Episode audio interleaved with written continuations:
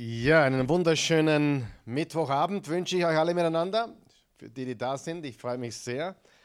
Und wir schicken Grüße zu euch nach Hause oder wo immer ihr seid.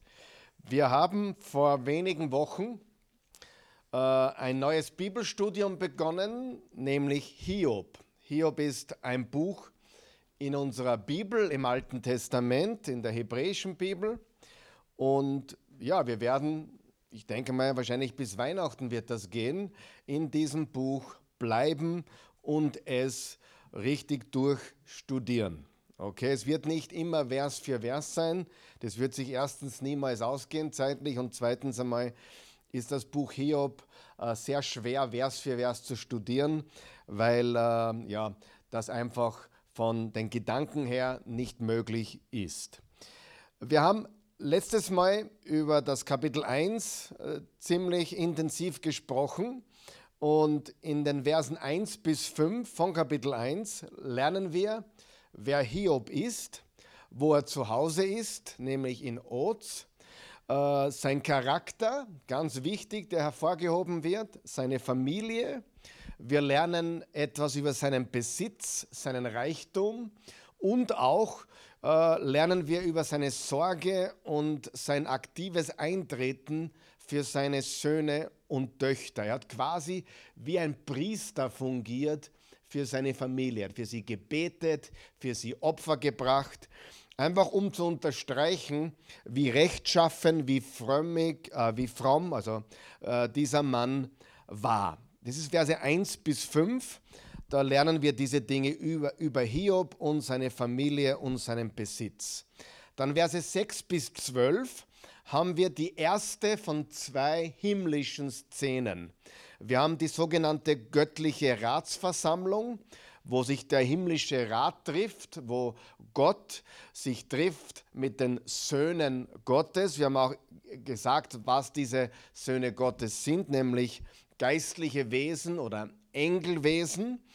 Und dann äh, im Vers 13 bis 19 sehen wir wieder eine irdische Szene. Wir haben also eine himmlische Szene, äh, die uns vor Augen geführt wird, und eine irdische Szene. Und wir sehen im Vers 13 bis 19 dann, dass Hiob vier äh, ganz schlimme Schläge bekommt. Äh, zum, zum einen die Sabäer, äh, das ist eine Gruppe von Menschen, die sind gekommen, haben ihm die Rinder und die Eselinnen weggenommen und dabei auch die Knechte getötet. Dann kam ein Feuer vom Himmel und die Schafe und Knechte verbrennen. Dann der dritte Schlag waren die Chaldäer. Äh, sie nahmen die Kamele und erschlugen ebenso die Knechte. Und das ist äh, der dritte Abschnitt. Dann der vierte Abschnitt im Kapitel 1 ist Vers 20 bis 22 und das ist ganz gewaltig, nämlich Hiobs Reaktion. Wie reagiert er? Er reagiert einmal mit Trauer natürlich. Er ist immens geschockt und in tiefer Trauer, aber er reagiert nicht nur mit Trauer, und wir haben auch gesagt, wie wichtig Trauer ist. Trauer ist normal, äh, so tun, als ob äh, nichts wäre, hat mit Glauben nichts zu tun oder mit Positivsein nichts zu tun. Äh, Trauer ist ein wichtiger Prozess, den man auch zulassen muss, vor allem wenn man Familienangehörige verliert und ganz besonders, wenn man Kinder verliert, logischerweise. Also wer nicht trauert, das kommt später zum Vorschein. Richtige, gute Trauerarbeit ist extrem wichtig. Aber was dann noch viel beeindruckender ist, Hiob wirft sich nieder vor Gott und betet ihn an. Okay?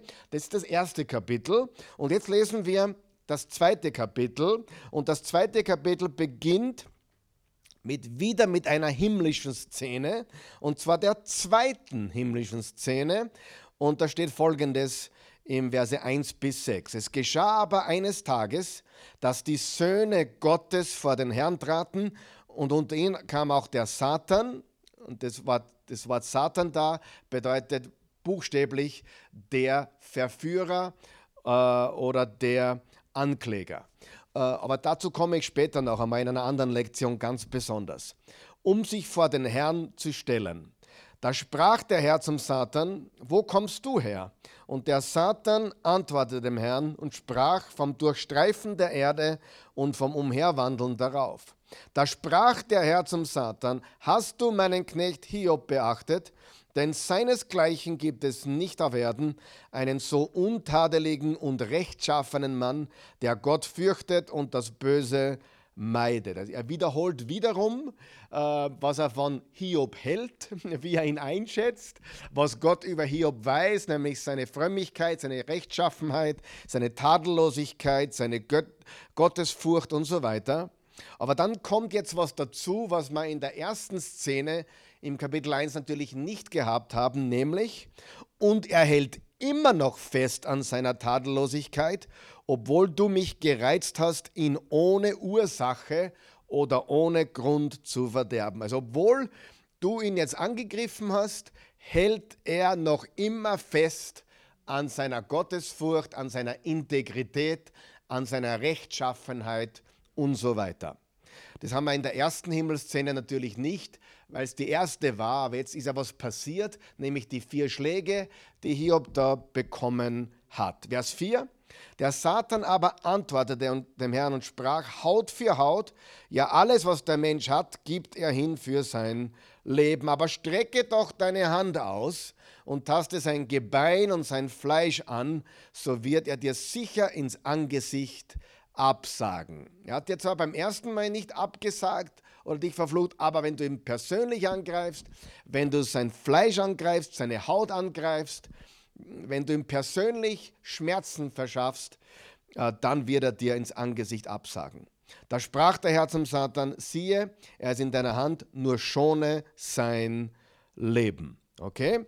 Und dann sind wir jetzt wieder zurück auf der Erde. Wir haben gesagt, es gibt immer diese himmlische Szene und dann den Kameraschwenk auf die irdische Szene. Oder im Theater, wenn du im Theater sitzen würdest und das als Theaterstück sehen würdest, haben wir eine irdische Szene, wo Hiob äh, gezeigt wird mit seiner Familie, wie reich er ist etc. Dann geht der Vorhang zu, nächste Szene, der Himmel, Gott, Gott und seine Söhne etc. Dann wieder Vorhang zu, irdische Szene und so weiter. Zurück auf der Erde, da ging der Satan vom Angesicht des Herrn weg und er plagte Hiob mit bösen Geschwüren von der Fußsohle bis zum Scheitel. Also jetzt geht es um seine körperliche Gesundheit. Jetzt geht es um seinen Körper. Vers 8, sodass Hiob eine Scherbe nahm, also ein gebrochenes Tongeschirr ist das, um genau zu sein, um sich damit zu kratzen, während er mitten in der Asche saß. Okay, das ist wieder der irdische Part.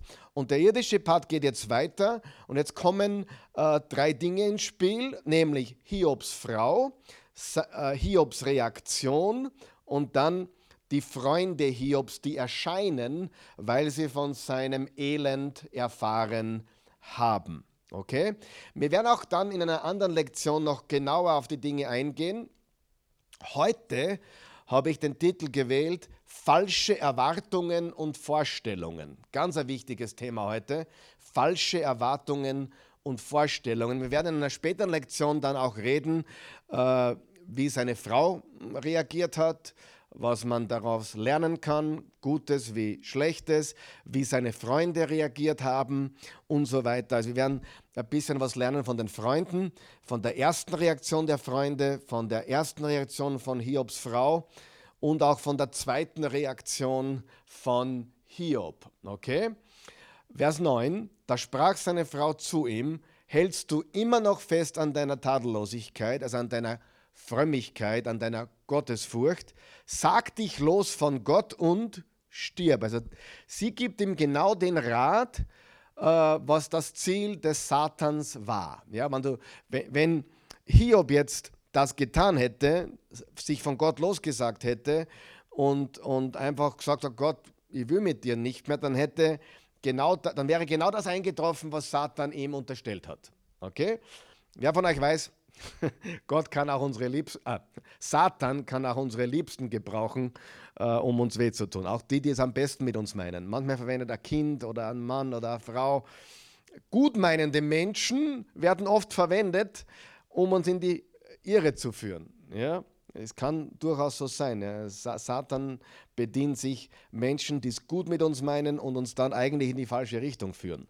Das ist ein anderes Thema für einen anderen Tag. Er aber sprach zu ihr, jetzt kommt diese gewaltige Antwort, du redest, wie eine törichte Frau redet. Also er sagt nicht, du bist töricht, du redest wie die anderen törichten Frauen.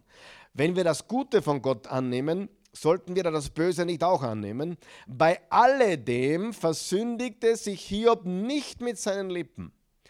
Als aber die drei Freunde Hiobs von all diesem Unglück hörten, das über ihn gekommen war, kamen sie jeder von seinem Ort, nämlich Eliphas, der Themaniter, und Bildad, der Schuchiter, und Zophar, der Namiter. Diese verabredeten sich, miteinander hinzugehen, um ihm ihr Beileid zu bezeugen und ihn zu trösten. Das ist ein guter Anfang, sie trösteten ihn. Ganz wichtig, diese drei Männer, sehr wichtig, was ich jetzt sage, repräsentieren die gesamte äh, Weisheit der damaligen Zeit. Und zwar die, die menschliche Weisheit, die irdische Weisheit, die, wie wir dann später erfahren werden, ähm, der göttlichen Weisheit das Wasser nicht reichen kann.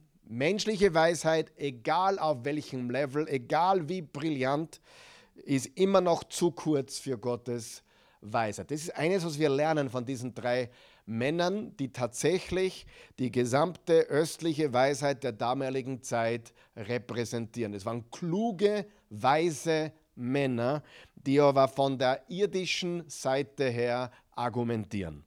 Vers 12. Und als sie von ferne ihre Augen erhoben, erkannten sie ihn nicht mehr. Also er hat so entstellt ausgeschaut. Da erhoben sie ihre Stimme und weinten, und jeder zerriss sein Gewand und sie warfen Staub über ihre Häupter zum Himmel. Auch sehr gut. Sie haben mit ihm getrauert, sie haben mit ihm geweint. Äh, ich habe eines festgestellt, es ist nicht immer leicht, mit den Weinenden zu weinen, aber Jesus hat uns gesagt in der Bergpredigt, glaube ich, weint mit den Weinenden und freut euch mit denen, die sich freuen. Und rate mal, was leichter ist. Nein, mit den, mit den Weinenden zu weinen ist leichter. Tatsächlich. Denn wenn jemand Erfolg hat, sich mit jemandem zu freuen, der Erfolg hat, ist für die meisten Menschen viel schwieriger als mit jemandem, der im Loch sitzt. Ah, ich weine mit dir, ich bin für dich da. Ich weiß aus Erfahrung, dass es so ist. Ähm, die Neider sind meistens größer als, äh, also, also ihr versteht es. Mit jemandem, der gerade Erfolg hat, sich mitzufreuen, ist oft schwerer äh, weil der Neid so groß ist, weil die Missgunst so groß ist bei vielen Menschen, als mit jemandem, der, wenn jemand weint, kann man sogar mit jemandem weinen, den man eigentlich gar nicht so mag, aber Mitleid kann man da viel leichter zeigen. Das ist, zeigen die Erfahrungen, aber trotzdem, sie haben das Richtige getan, sie haben mit ihm geweint, sie haben mit ihm getrauert und so weiter, sehr gut. Aber dann, was das nächste was ist, ist, ist Hut ab. Dann setzten sie sich zu ihm auf den Erdboden sieben Tage und sieben Nächte lang. Also das muss man auch verstehen. Das bedeutet nicht, dass sie nicht geschlafen oder gegessen haben. Das heißt nur, sie waren sieben Tage, sieben Nächte nur bei ihm und haben Zeit mit ihm verbracht, ununterbrochen. Und keiner redete ein Wort, sehr gut. Das muss man den Hut nehmen, ja, perfekt. Wenn jemand leidet, einfach da sein, präsent sein, nicht reden und nicht glauben, du musst jetzt die Luft mit Worten füllen. Im Gegenteil, einfach den Arm um den, um den Menschen legen und nichts sagen oder nur da sitzen, ist das Beste, was du machen kannst. Und den Eindruck geben, wenn du was brauchst, lass es mich wissen.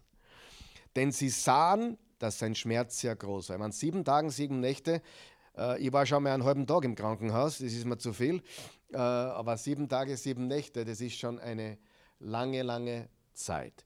Also sie haben sehr gut begonnen, diese Freunde, sind auch sehr weise Männer, haben aber dann, wenn wir die Geschichte weiterverfolgen, ab Kapitel 3 bis ähm, 32, da sieht man die Dialoge der drei Freunde mit Hiob und da wird vieles gesagt, was unrichtig ist.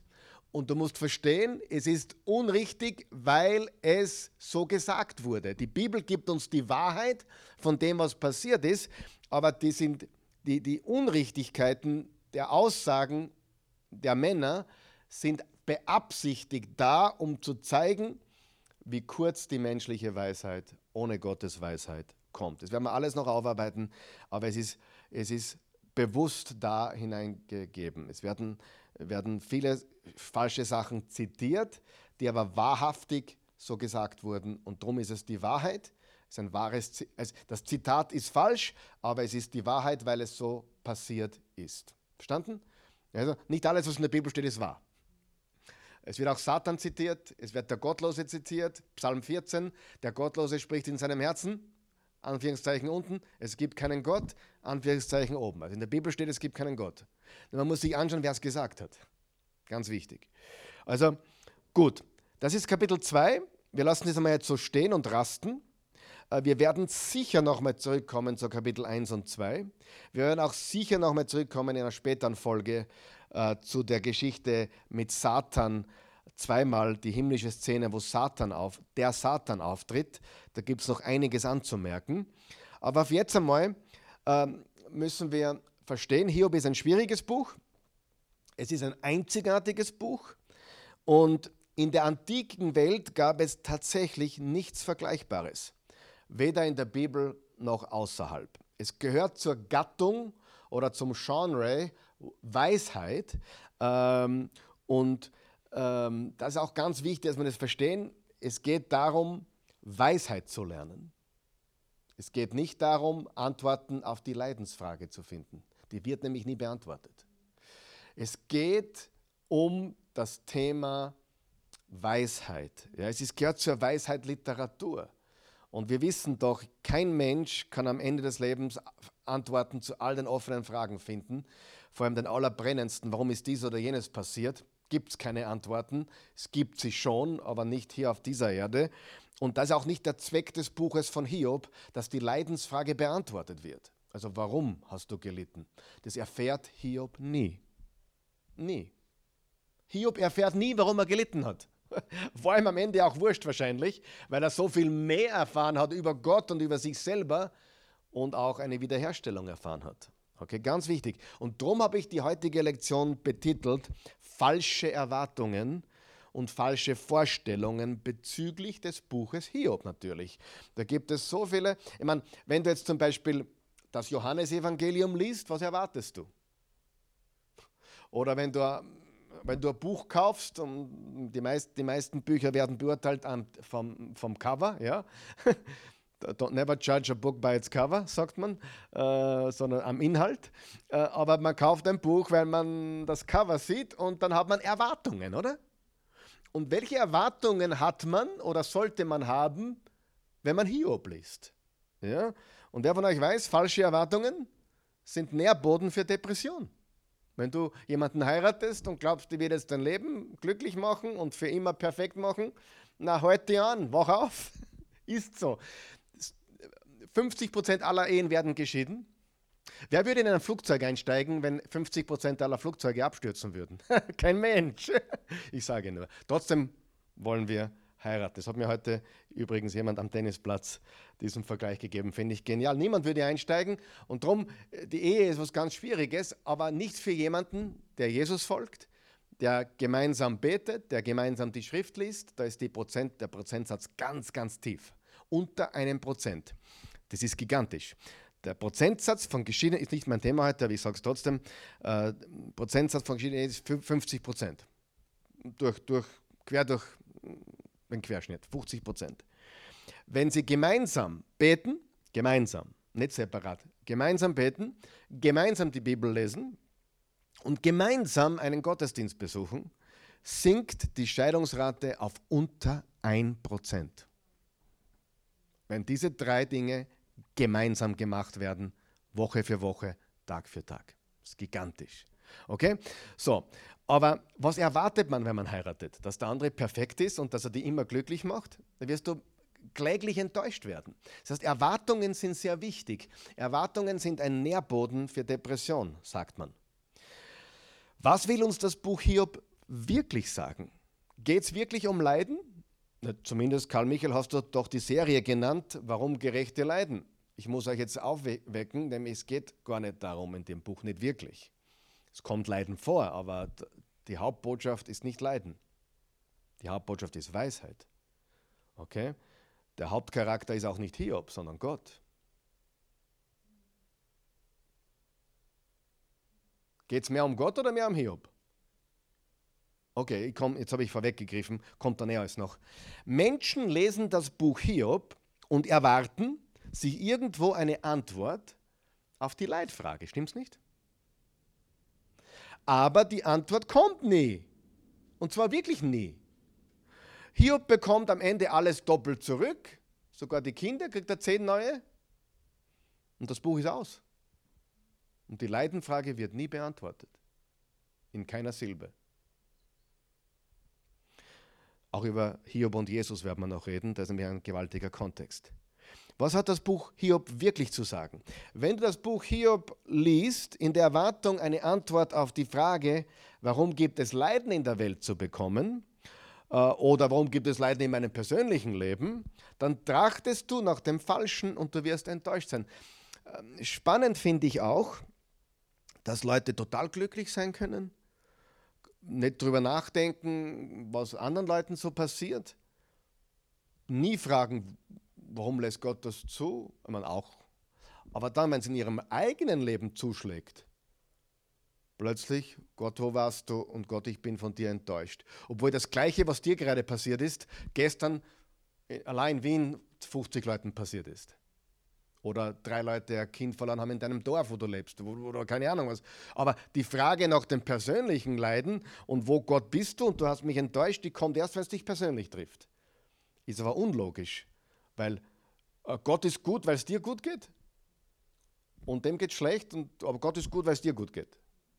Was ist, wenn dein Spieß umdreht?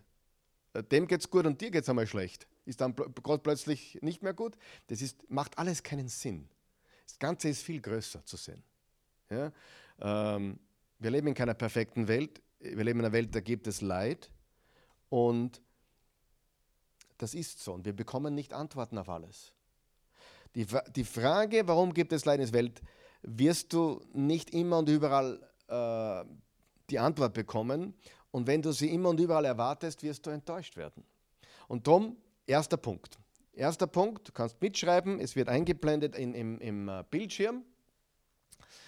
Der erste wichtige Punkt ist, Hiob hat Prüfungen, aber Hiob steht nicht vor Gericht. Okay?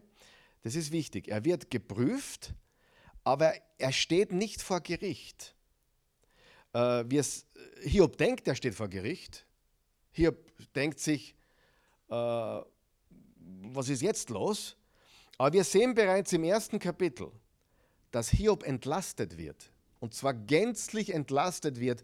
Gott selbst spricht ihn frei. Er sagt, der Typ ist besser als alle Menschen auf dem Erdboden. Der ist fromm, der ist gottesfürchtig, der ist untadelig. Der, der Hiob, es gibt seinesgleichen keinen. Das heißt, wenn sein Gericht wäre, wofür? Und warum der Beste? Also es ist kein Gericht, es sind Prüfungen. Aber Hiob denkt, er, noch einmal, er kennt ja die himmlische Szene nicht, die ist ihm ja fremd. Ähm, er weiß nur, was ihm gerade passiert. Ähm, seine Freunde denken auch, er steht vor Gericht, fälschlicherweise. Hiob, du musst was falsch gemacht haben, sonst passiert das nicht. Aber das Buch macht es von Anfang an klar, dass er nicht vor Gericht steht. Wie gesagt, wofür auch? wenn Gott ihn schon im ersten Kapitel komplett entlastet. Also bestimmt nicht, dass er böse Wort, darum wird er gestraft. Das ist absolut auszuschließen. Aus unserer Sicht, wir wissen das. Hiob ist sich nicht sicher und seine Freunde sind sich sicher, Hiob, du, bist, du hast sicher was verbrochen. Darum sollten wir Menschen nie, nie verurteilen, weil wir die Hintergründe nicht kennen. Natürlich wenn jemand mordet oder Ehe bricht, das ist falsch. Das das kann man, das da kann man ein Urteil sprechen und das ist falsch. Aber jemand für seine Situation zu beurteilen, weil er Schaden, weil sein Geschäft bankrott ging oder, oder jemand frühzeitig verstorben ist oder, oder ein Schicksalsschlag oder ein Unfall, das kann man nicht beurteilen, weil wir die Hintergründe und die ganzen Informationen nicht kennen, die kennt nur Gott. Ja? Das werden wir noch sehen. Gut. Hiob glaubt, er sei der Angeklagte. In einem Strafverfahren. Er werde eines Fehlverhaltens beschuldigt und dafür bestraft. Das denkt er sich. Aber er findet es ungerecht. Das kann nicht sein. Ich bin unschuldig. Und so fühlt er sich wie ein Angeklagter in einem Fall, in dem er vor Gericht steht. Hiob versucht das jetzt umzudrehen. Er versucht, den Spieß umzudrehen und er versucht es sich so zu richten, dass er jetzt der Kläger ist. Der Kläger in einem zivilen Verfahren. Ähm, das heißt, er behauptet plötzlich, dass ihm Unrecht getan wurde, dass er unangemessen behandelt wurde und dass ihm sogar eine Entschädigung zusteht. So, was ist jetzt richtig? Ist es richtig, dass er vor Gericht steht wegen einem Fehlverhalten? Oder ist es richtig, dass er der Kläger ist und dass ihm Unrecht getan wurde und ihm eine Entschädigung zusteht? Beides ist in Wirklichkeit unrichtig. Beides ist falsch. Als Leser finden wir das heraus, Hiob nicht. Hiob findet das nicht heraus. Jetzt kommt der wichtige Punkt. Als Leser erfahren wir, dass Hiob der Hauptzeuge der Verteidigung ist. Wer ist die Verteidigung? Gott. Wer ist der Kläger? Der Satan. Der Satan ist der wahre Kläger und Gott ist der Verteidiger. Übrigens steht es auch im Neuen Testament, dass der Satan, also Satan, der Ankläger ist und Jesus Christus ist unser Anwalt, unser Verteidiger. Aber dazu mehr vielleicht ein anderes Mal. Aber als Leser erfahren wir, dass Hiob der Grundzeuge oder Hauptzeuge der Verteidigung ist. Also eine komplett andere Rolle, als er glaubt oder die Menschen um ihn herum glauben. Er glaubt, er wird fälschlicherweise angeklagt. Er steht fälschlicherweise vor Gericht. Ich habe nichts gemacht. Seine Freunde glauben, doch, nur bösen Menschen passiert sowas. Also schau dich um in der Welt, äh, da musst sicher was gemacht haben. Wir wissen nicht was, aber irgendwas hast sicher Dreck am Stecken.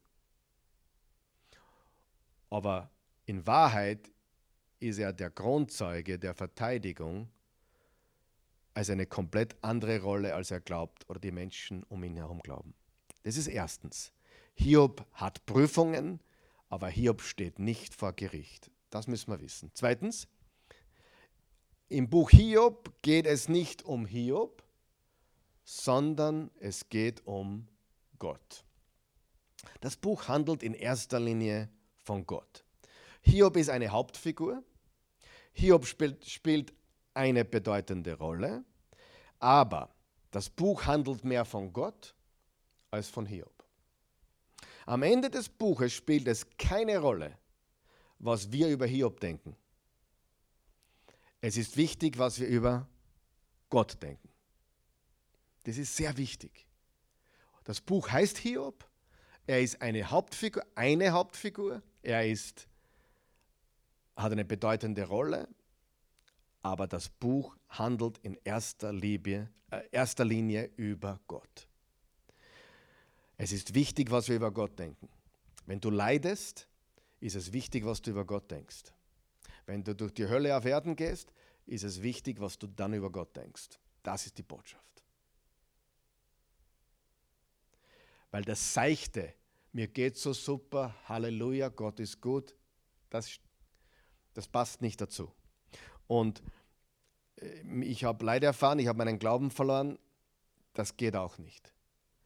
Es lehrt uns, wie wir über Gott denken sollten wenn wir leiden. Das habe ich wieder vorgegriffen, weil es kommt später noch einmal, aber es wurscht. Es geht nicht darum, was wir über Hiob denken und es geht auch nicht darum, dass wir uns Hiob als Vorbild nehmen. Ist Hiob ein Vorbild in gewisser Weise? Ja. Aber das ist nicht die Hauptbotschaft. Es geht nicht darum, dass wir Hiob als Vorbild sehen für etwas. Hiob ist ein Vorbild für Leiden oder ein Vorbild für Geduld, ist er bestimmt oder ein Vorbild für seine Rhetorik oder sonst irgendetwas. Nein, die Wahrheit ist, Hiob findet sich, findet sich selbst in etwas Größerem als sich selbst wieder. Er findet sich in etwas viel Größerem als sich selbst wieder. Das, es geht nicht nur um den Hiob, es geht um Gott. Und Hiobs Antworten sind manchmal gut manchmal weniger gut und manchmal schwer zum Sagen, irgendwo mittendrin. Wie gesagt, was haben wir gesagt? Seine Freunde haben Dinge gesagt, die unrichtig sind. Hier hat ein paar Dinge gesagt, die nach Vorwurf gegen Gott klingen. Aber kann man es ihm verdenken? Nicht wirklich. Deswegen bin ich auch sehr geneigt dazu, seine Frau mit Gnade zu, gnädig zu betrachten. Die hat auch gerade zehn Kinder verloren. Okay. Ähm, aber das Buch ist nicht da. Das Buch Hiob existiert nicht, damit Hiob ein Vorbild für uns wird.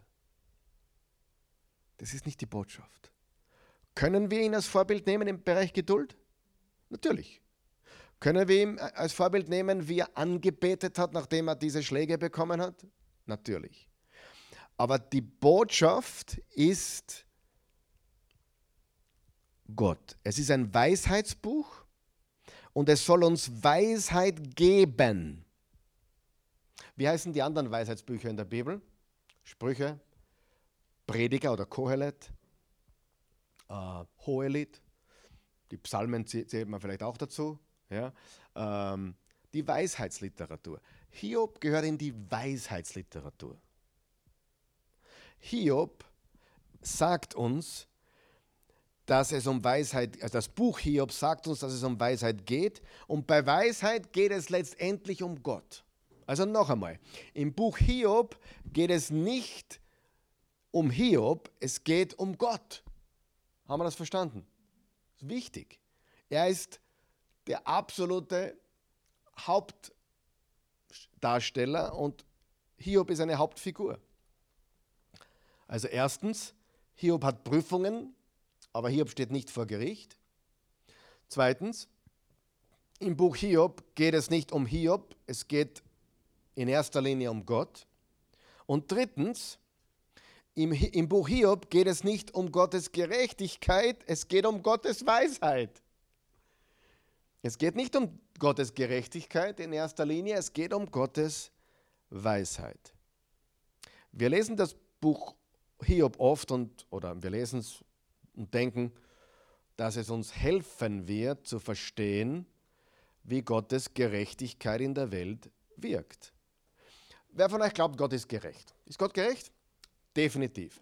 Aber mikromanagt er diese Erde mit Gerechtigkeit?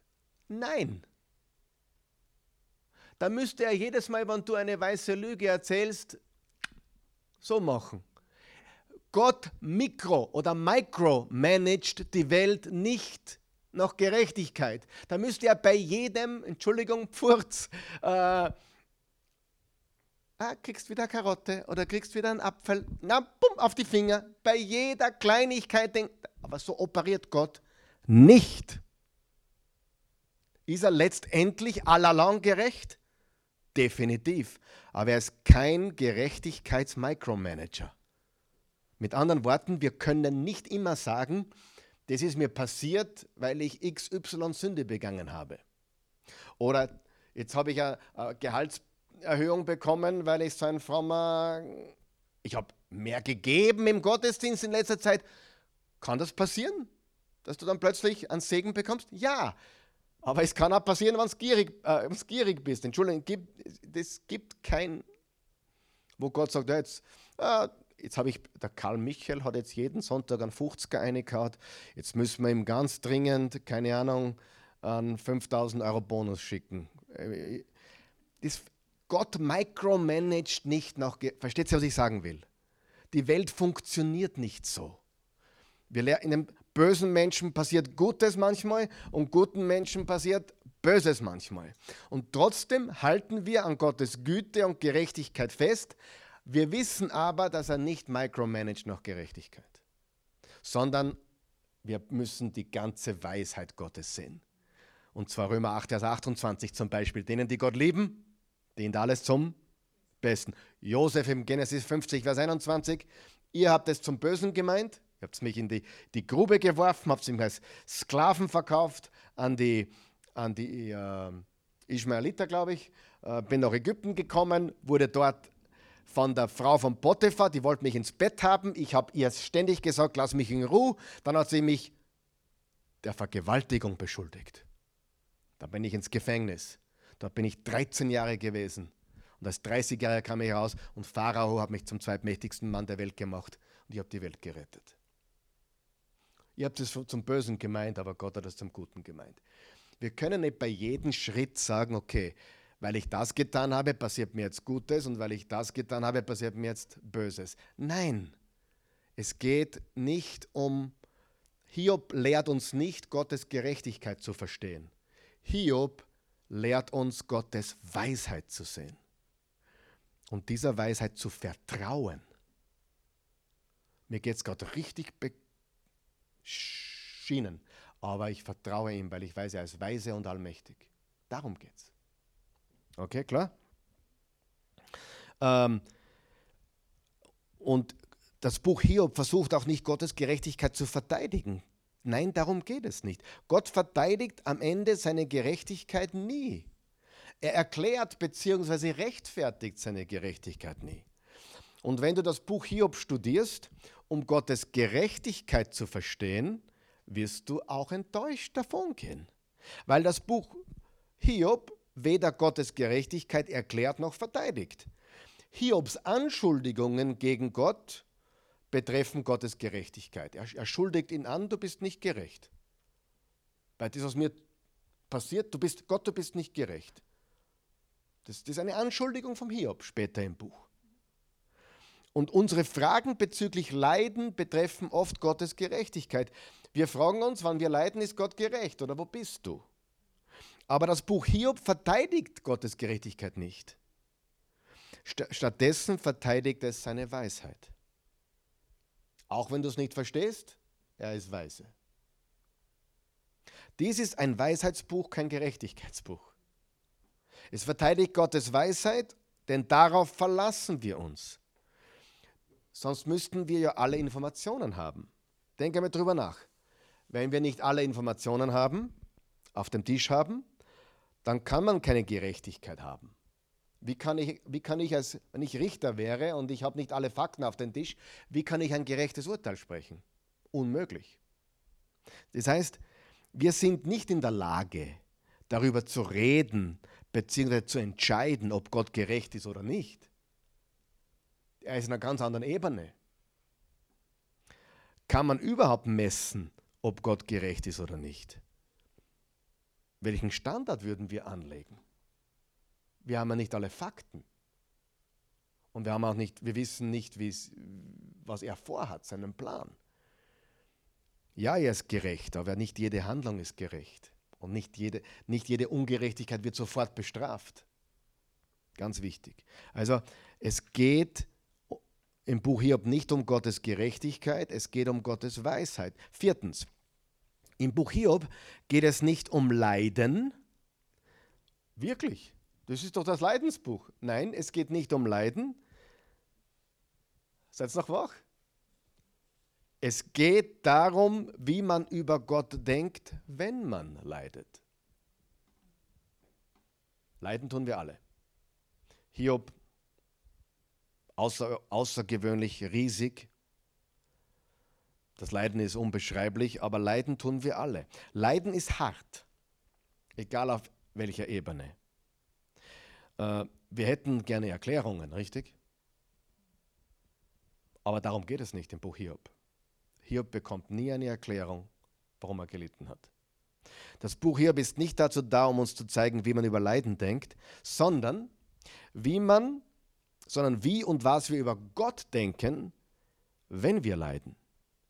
Das müssen wir wissen. Sie, das Vertrauen eines Menschen kannst, das Vertrauen eines Menschen Gott gegenüber erfährst du dann, wenn er leidet. Es gefällt uns nicht, aber es ist die hundertprozentige, pure Wahrheit. Drum zum Thema Ehe zurück. Ich sage äh, Heiratswilligen immer zwei Jahre. Zweimal Frühling, zweimal Sommer, zweimal Herbst, zweimal Winter. Na warum? Ja, dann lernst du ihn kennen. Und in der ersten Woche im Verliebtsein weißt du gar nichts. wie charmant er ist, die Tür macht er auf für die. Das ändert sich alles. Ja? Erste Woche, Tür auf, steig ein, Liebling. Nach dem dritten Ehejahr, die Tür kannst du gefälligst selber aufmachen. So schaut's aus. Außer du hast einen Supermann. Aber die Frage, in, in Krisen lernen wir Menschen kennen, oder nicht? Und die Frage, die sich im Hiob stellt, ist so gigantisch, so viel größer als die Leidensfrage. Wie sehe ich Gott oder wie reagiere ich auf Gott? Wie, wie denke ich über Gott, wenn ich leide? Wie reagieren wir auf Gott? Machen wir ihm Vorwürfe? Werden wir wütend auf ihn, weil mir Böses widerfahren ist? Ignorieren wir ihn? Laufen wir von ihm weg? Was machen wir? Wie denken wir über Gott, wenn die Welt um uns herum schief läuft? Das ist doch der wahre Glaubenstest, oder nicht? Wenn unser Leben nur bergab geht, alles schief geht, wie reagieren wir auf Gott? Es ist leicht zu denken, ich verstehe den Gedanken, es ist leicht zu denken, er sollte doch in der Lage sein, das alles zu beheben. Er ist ja Gott. Es ist leicht zu denken oder fragen, haben wir das verdient? Aber das Buch Hiob beantwortet das nicht. Das Buch Hiob redet davon, dass Gott allweise ist, dass er die Welt erschaffen hat und wir seiner Weisheit vertrauen sollen. Fünftens, das hängen alle zusammen, aber sie sind alle eigene Punkte. Im Buch Hiob geht es nicht darum, Antworten, im Buch Hiob geht es nicht darum, Antworten zu bekommen. Es geht darum, Gott zu vertrauen. Wir hoffen für Antworten. Wir möchten so gerne Antworten. Manchmal bekommen wir auch Antworten. Aber eben nicht immer und auch nicht meistens. Und so kommen wir zum Buch Hiob und suchen Antworten. Warum leiden Gerechte? Warum leiden gute Menschen? Warum passiert guten Menschen Schlechtes? Und darin liegt das Problem.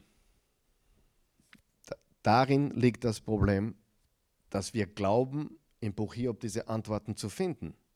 Denn in dem Buch Hiob geht es mehr um Vertrauen als um Antworten. Es geht mehr um Vertrauen als um Antworten. Wie, wie mein kleiner Bur. Wenn ich sage, du, lass uns jetzt den Weg beschreiten, wenn wir zum Beispiel spazieren gehen oder in den Wald gehen, gehen wir lieber da, das ist sicherer. Dann bin ich ihm eigentlich keine, ich gebe ihm eine Antwort, vernünftige, aber er sollte dem Papa vertrauen, richtig? Die, die, das Vertrauen ist wichtiger wie die Antwort. Manchmal gibt es eine Antwort, manchmal nicht, aber das Vertrauen ohne Antwort ist echtes Vertrauen. Ähm, du musst nicht vertrauen, wenn du alle Antworten kennst. Vertrauen ist unsere Antwort auf Gott, unsere Antwort auf ihn. Wenn wir nicht wissen, was vor sich geht, wenn wir Dinge nicht selbst herausfinden können, ist Vertrauen eine Reaktion auf unsere Unwissenheit, unsere Verwirrung. Und unwissen und verwirrt sind wir alle bei Zeiten. Das Buch Hiob fordert uns heraus, Gottes Weisheit zu vertrauen. Ja, darum geht's. Das ist reifer Glaube, das ist Reife. Und jetzt kommen wir zum sechsten Punkt schon. Im Buch Hiob geht es nicht darum, warum oder wie wir leiden. Es geht um unsere Gerechtigkeit, nicht um Gottes Gerechtigkeit. Wir vertrauen seiner Weisheit. Aber es geht um meine Gerechtigkeit. Und zwar die, die Unterstellung des Satans im Kapitel 1, ist Hiob umsonst gottesfürchtig? Ich habe das ausgesucht aus der Guten Nachricht Bibel, da steht, das ist eine, eine ganz moderne äh, Wiedergabe. Würde Hiob dir gehorchen, wenn es sich für ihn nicht lohnte? Hm. Hm. Der dient dir nur, weil es sich für ihn lohnt. Der dient dir nicht umsonst. Oh, da lag er falsch, der Satan. So wie er bei jedem echten Gläubigen falsch liegt. Echte Gläubige, echte Gläubige folgen Jesus nicht wegen Belohnungen, sondern wegen ihm. Das musst du dir merken. Und wir wissen, dass im Christentum gibt es viele Sonnenscheinchristen, viele Sonntagschristen. Die haben alle ihre Dinge, die sie unbedingt haben wollen oder brauchen. Und wenn es die nicht mehr gibt, dann gibt es ein großes Fragezeichen hinter ihrem Glauben. Aber die große Frage ist, was ist das Motiv für Hiobs Gerechtigkeit? Dass er gerecht ist, wissen wir. Dass er fromm ist, hat Gott selbst bezeugt. Dass es keinen wie ihn gibt, haben wir festgestellt, Gott hat ihm das alles zugesagt, bestätigt.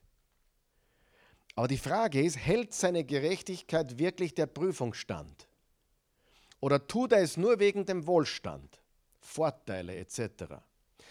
Und wenn das so wäre, dann würde sich seine sogenannte Gerechtigkeit in Luft auflösen. Aber Gerechtigkeit sollte unser Leben kennzeichnen, nicht wahr? Weil Gott Gott ist. Weil Gott, warum glaubst du, warum dienst du Gott? Weil Gott Gott ist. Punkt. Weil Gott Gott ist und nicht, weil er großzügig uns gegenüber ist, das ist er. Aber Gott ist kein Cola-Automat. Es steht mir zu. Solche christliche Bewegungen gibt es leider. Davon halte ich nicht viel. Ja, er segnet. Ja, wir dürfen beten. Aber manchmal ist die Antwort eine andere, als wir wollen. Aber er ist kein Cola-Automat. Lass mich den Bibelvers finden, ihn proklamieren und dann kommt das morgen per Post. Nein. Ist viel größer als das. Gott ist viel größer als unsere, unsere Gedanken. Amen. Ja, das ist, das, je mehr ich das Buch Hiob studiere, umso mehr wächst mein Glaube schon wieder und umso mehr bin ich so begeistert vom Wort Gottes, weil das ist so voller Weisheit. Aber was motiviert Menschen, gerecht zu leben, gerecht zu sein? Sieh, ich habe gesagt, Leiden ist nicht das Thema vom Hiob, aber Leiden ist der Weg, wie meine Gerechtigkeit getestet wird. Oder Leiden ist der Weg, wie Gerechtigkeit im Buch Hiob getestet wird.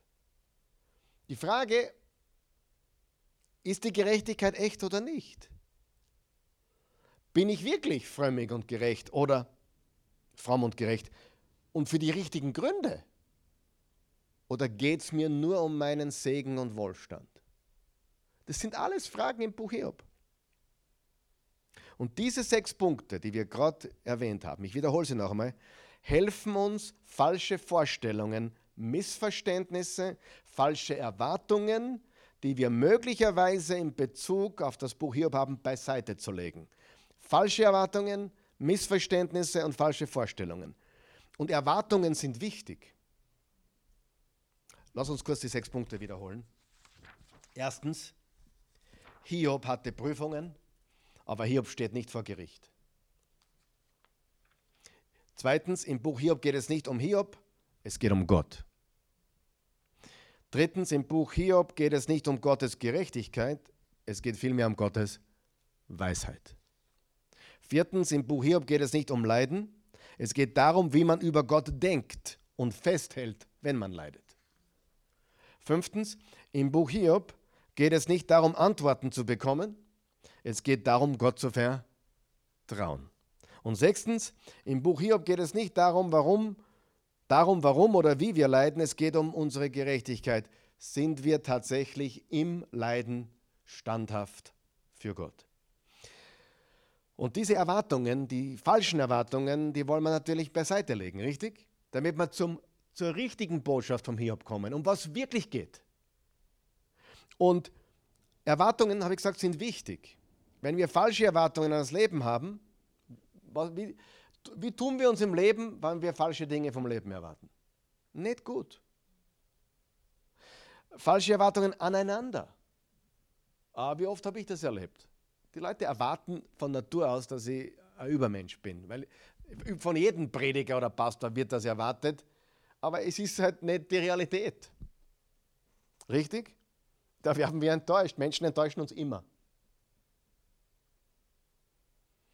Falsche Erwartungen an das Leben, aneinander, an Gott, an die Welt.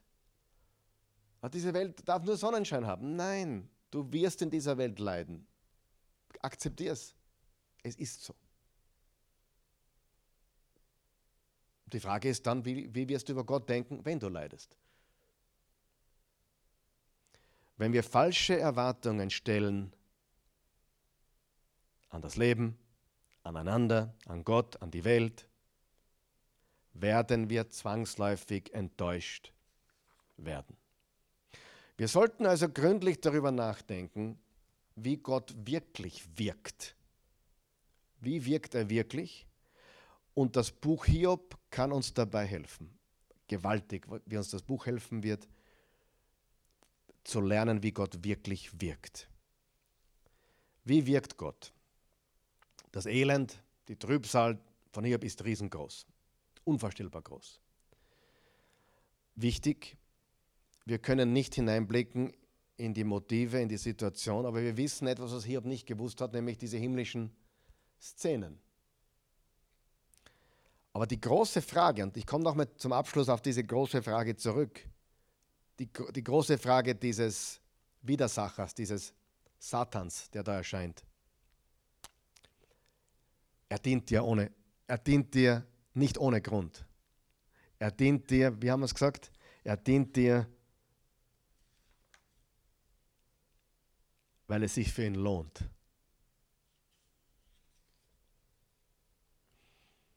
Das muss man unterscheiden. Manchmal gibt es einen Grund. Es gibt Saat und Ernte, ja oder nein? Wer glaubt an das Gesetz von Saat und Ernte? Ich schon. Galater 6, Vers 7 bis 9. Täuscht euch nicht. Gott lässt sich nicht verhöhnen, denn was ein Mensch sät, das wird er auch ernten.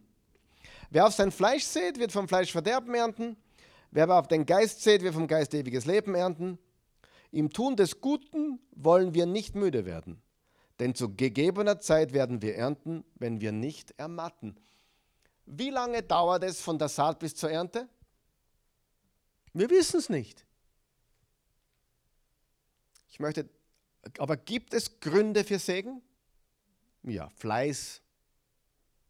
Aber ich kenne auch Fleißige, die sind nur Workaholiker und denken am Abend, was schaut dabei heraus? Kenne ich auch. Äh, ich gebe euch ein Beispiel. Die Sprüche Salomos ist das Weisheitsbuch, richtig? Und die Sprüche sind lauter Zitate. Super Zitate. Jetzt sage ich was, was dich vielleicht auch überraschen wird.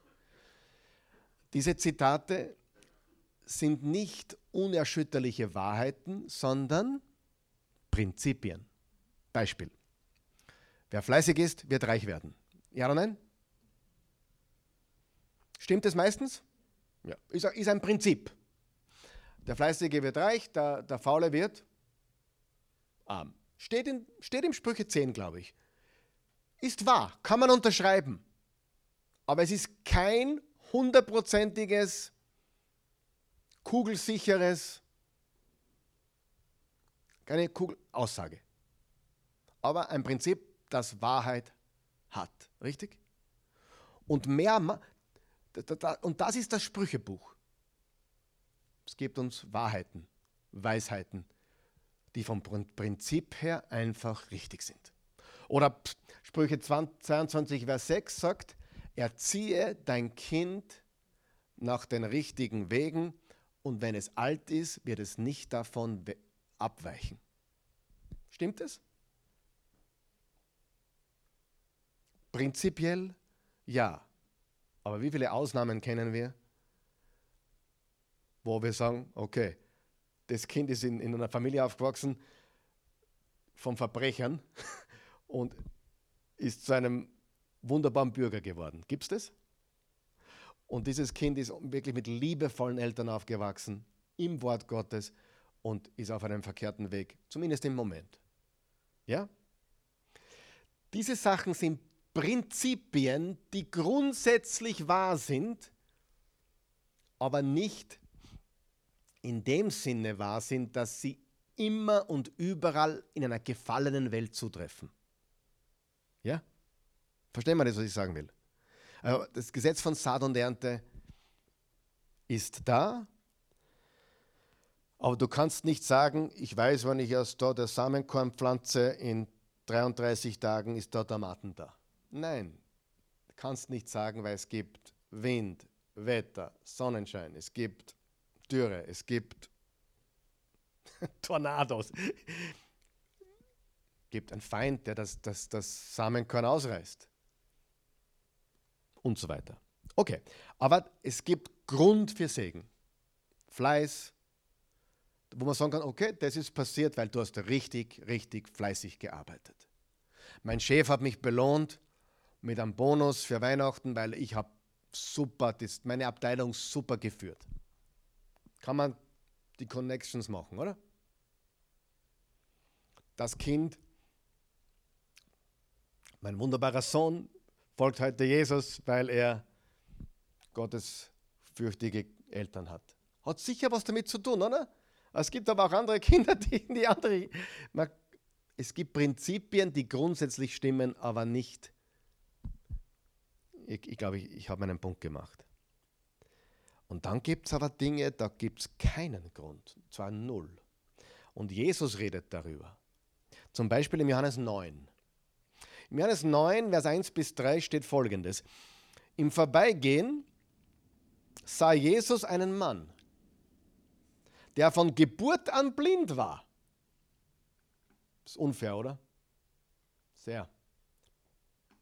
Rabbi fragten ihn seine Jünger, wie kommt es, dass er blind geworden wurde? Jetzt schaut er die Frage an, die nächste. Zuerst wollen sie wissen, warum. Was ist der Grund? Und dann kommt die Frage, wer hat er selbst gesündigt oder seine Eltern? Na, er wird es gewesen sein, weil im Mutterbauch hat er gesündigt. Aber dann haben seine Eltern gesündigt.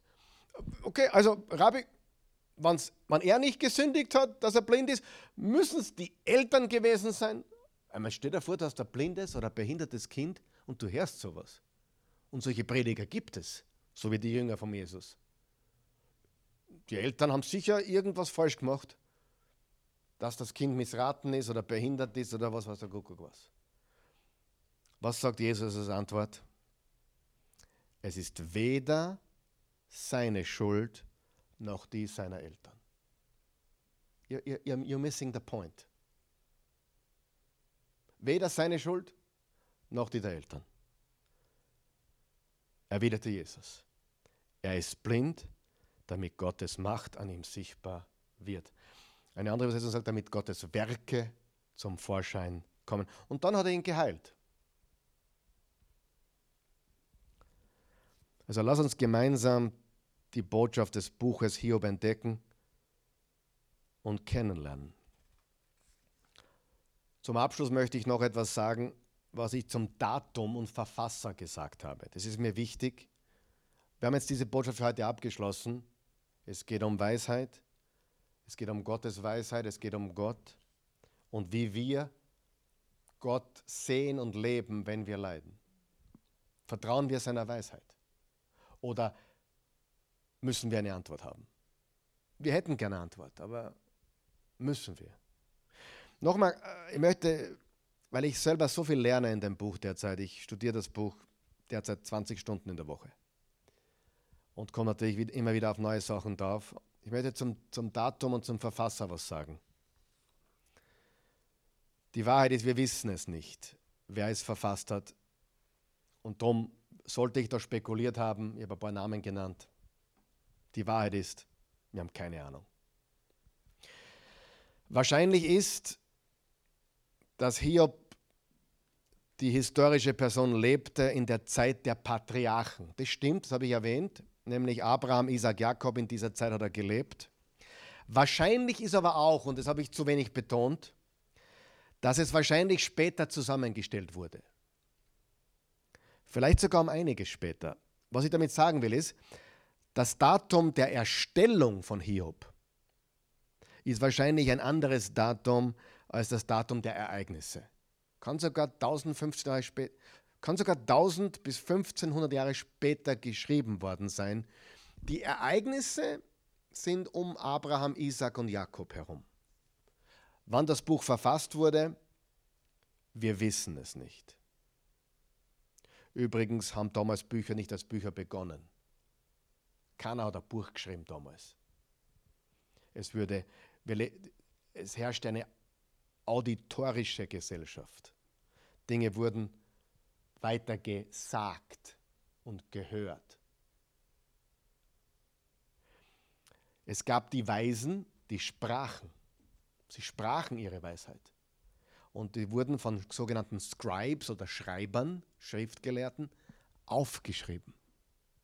So wie wenn du heute was schreiben lassen willst von einem Notar oder einem Anwalt, lass dir was aufschreiben. Das war damals normal, weil niemand wirklich geschrieben hat.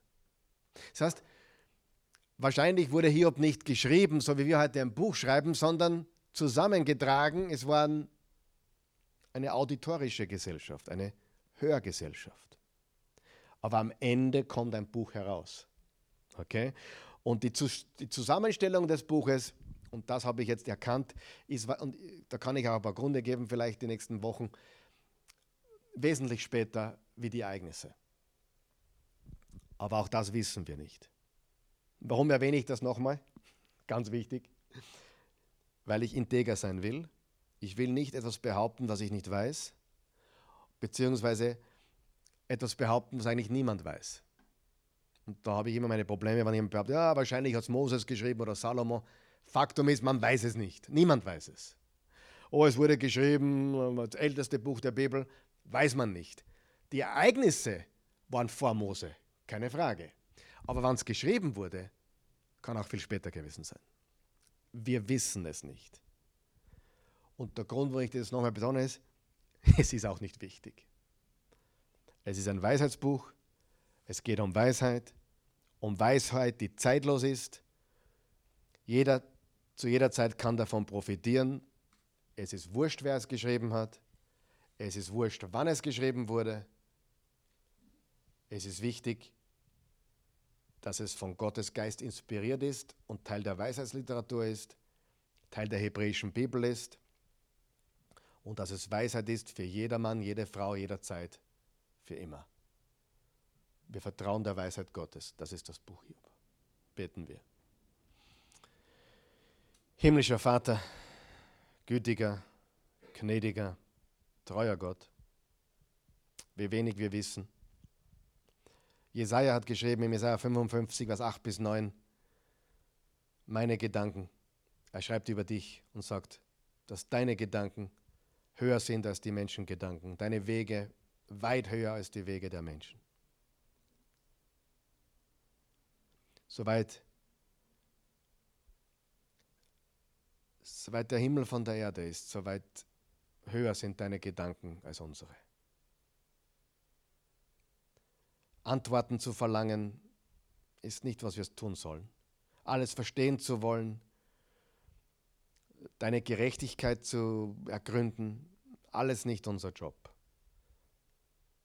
Deiner Weisheit zu vertrauen, darauf kommt es an. Das wollen wir lernen und dafür danken wir dir. Danke für dein heiliges Wort. Danke, dass du uns segnest. Danke, dass du uns hilfst, mit dir zu leben. In allen Zeiten, guten und weniger guten. Wir vertrauen dir. In Jesu Namen. Amen.